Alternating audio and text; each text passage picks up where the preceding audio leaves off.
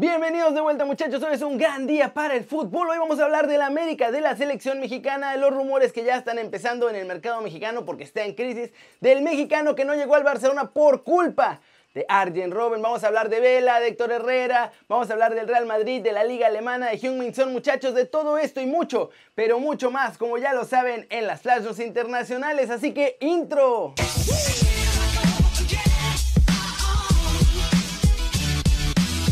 Arranquemos con noticias de la Liga MX y de la América porque Memo Ochoa dice que las Águilas podrían competir en España y hasta llegarían a puestos de Champions League. Esto fue lo que dijo François Meme. Bueno, te puedo hablar de parte de, Club América, ¿no? Creo que una institución con la historia del América, con, con las bases, eh, fuerzas básicas del América, con la estructura que tiene, eh, con la gente que tiene en todas las áreas, no nada más de fútbol, sino de eh, marketing, prensa, eh, oficinas, scouting, y después con, con, con la fuerza económica que tiene un club como, por supuesto, por, por, por entrar ahí ¿no? a Europa League, Champions League, todo, esto, este tiempo. Eh, sin duda no, no, sería fácil para el América porque conozco lo que, lo que es la Liga Española y hay clubes con mucha calidad, con mucha historia, con mucho potencial. Eh, el América estaría peleando por ahí y, y, hay otros clubes que sin duda están escalones por delante, que, que todos sabemos cuál ¿no? lo que representan a nivel europeo, a, a nivel económico eh, pero América sin duda encontraría la manera de, pelear y, de estar ahí. Digo, es, un supón porque nunca lo sabremos ni, va a suceder, pero bueno, visualizarlo es, bonito. ¿Cómo ven las palabras de Memocha? ¿Ustedes creen que América de verdad pudiera pelear en España? Su plantilla nada más por poner un ejemplo, por así decirlo, es menos poderosa económicamente, por así decirlo, que la plantilla más débil de toda la liga. Pasemos con noticias de la selección mexicana, porque Gerardo Torrado habló del futuro del Tri y lo que esperan hacer con el equipo de todos nosotros, muchachos. Esto fue lo que dijo. El modelo de juego, este, lo que vemos en el modelo de juego es que tiene varios principios. ¿no? Y queremos que esos principios se cumplan.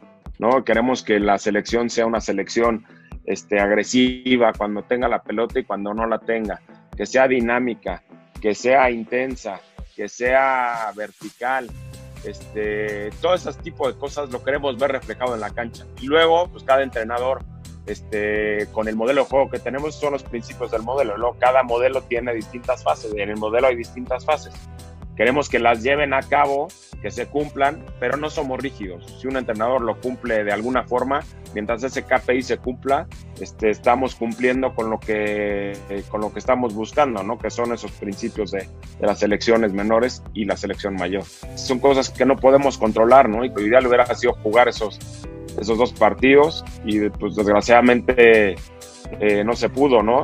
Y bueno, sobre lo que nos toca vivir, poder adaptarnos a ello para, pues, para no dejar pasar tiempo y aprovechar el momento en el que estamos y aunque sea pues, a distancia poder seguir eh, creciendo el, proyecto. ¿Cómo va a ver muchachos? Es una situación rara la que hay en México, ¿no creen? Por un lado, la Liga MX está cayendo a pedazos. Esa es una realidad. Pero por lo menos parece que la gente que está manejando las elecciones nacionales está como en el polo opuesto y están haciendo todo lo posible por realmente mejorar los resultados del Tri en el plano internacional.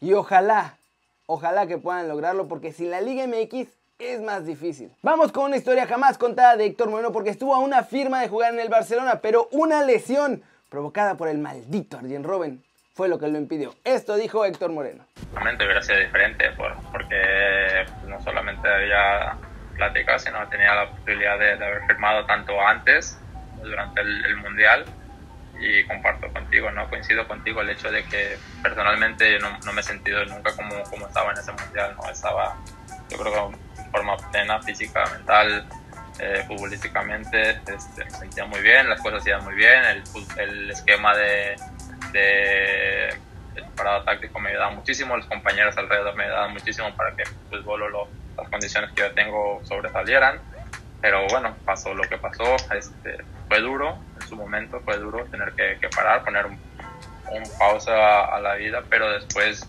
eh, bendecido y agradecido por lo que ha venido, que tuve la oportunidad de quedarme seis meses más en Barcelona, bueno, un año al final, seis meses recuperándome seis meses jugando.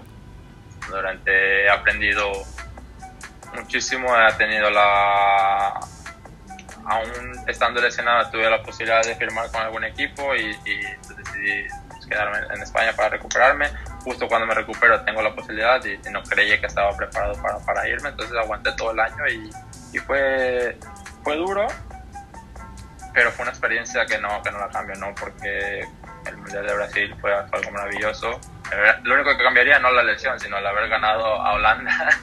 la, lesión ya da igual, que ahorita el hueso ya quedó más fuerte que antes pero sí, fue un año un poco raro, un poco atípico, pero que, que es una experiencia más que me ha llevado a, poder estar aquí, ¿no? Todo lo, todo lo que pasa en mi vida, o lo que ha pasado en mi vida, me, me, tienen ahorita aquí, con mi esposa, con dos niñas maravillosas, con una familia sana, y yo creo que es lo, principal, hablando personalmente. A lo mejor si, si, si firmo antes no estaría con Irene ahorita, sino si me escucho ahorita. Oye, eh, todo, todo pasa por algo. Ay muchachos, así estuvo. Y lo que pasó es que se acuerdan de ese horrible partido de México contra Holanda en el Mundial de Brasil 2014. Pues bueno, ahí un encontronazo con Arjen Robben fue el que lesionó a Héctor.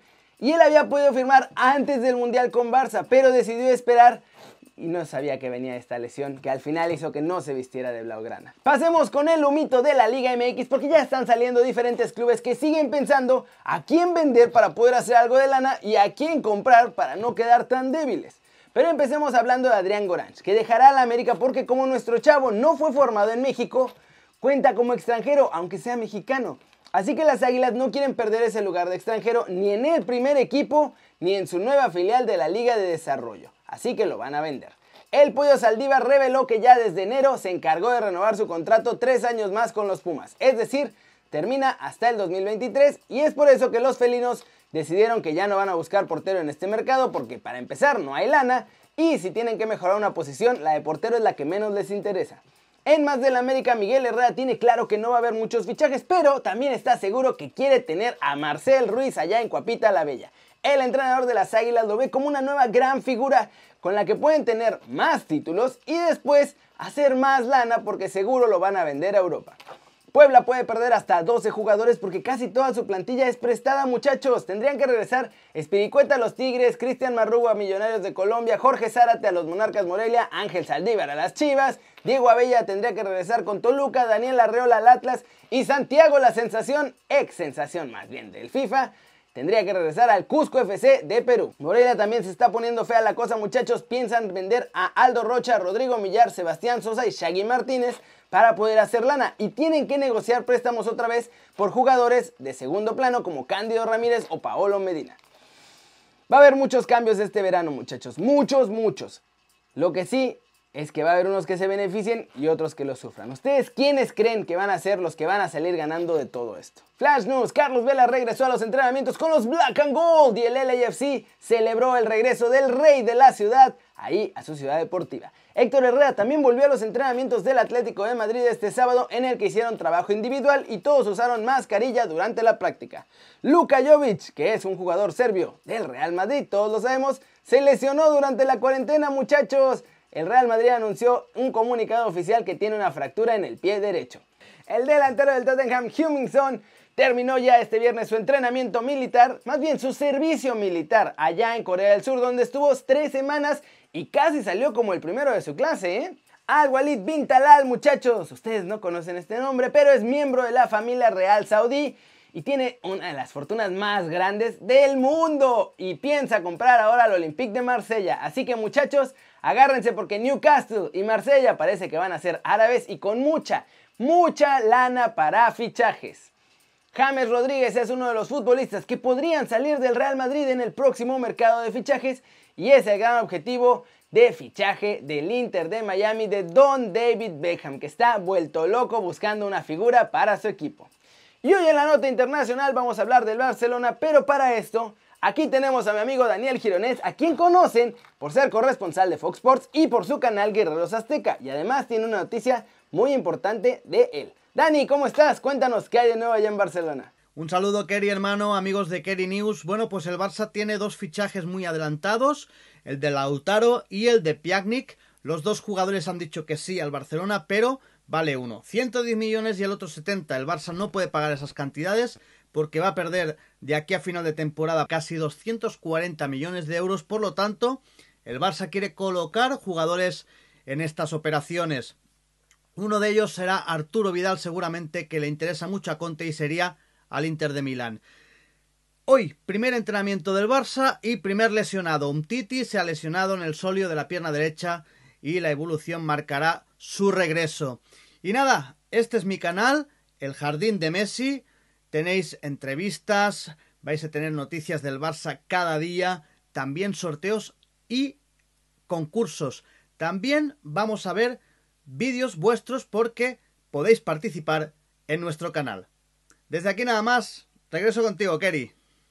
Pues muchas gracias Dani y bueno, ya les contó la gran noticia de su nuevo canal Todo sobre el Barça, así que si son fans blaugranas vayan a suscribirse ya porque ahí van a encontrar obviamente todas las noticias del club a la orden del día muchachos, porque él está ya y va a los entrenamientos y hace todas las coberturas, así que vayan y suscríbanse, el link de su canal está aquí abajo en la descripción. Y con eso terminamos por hoy muchachos, muchas, muchas gracias por ver el video, ya saben, denle like si les gustó, métanle un zambombazo a esa manita para arriba si así lo desean.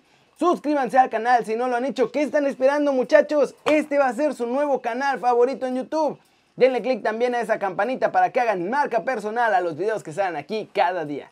Ya saben que yo soy Kerry Ruiz muchachos. Hoy puse a lavar todas mis gorras así que tuve que salir así con las greñas locas. Pero mañana vuelven las gorras y además tengo un sorpresón preparado porque va a haber unas gorras especiales de Kerry News. Muy pronto muchachos. Se van a quedar espectaculares. Iba a decir una mala palabra, pero no la puedo decir. Van a quedar espectaculares.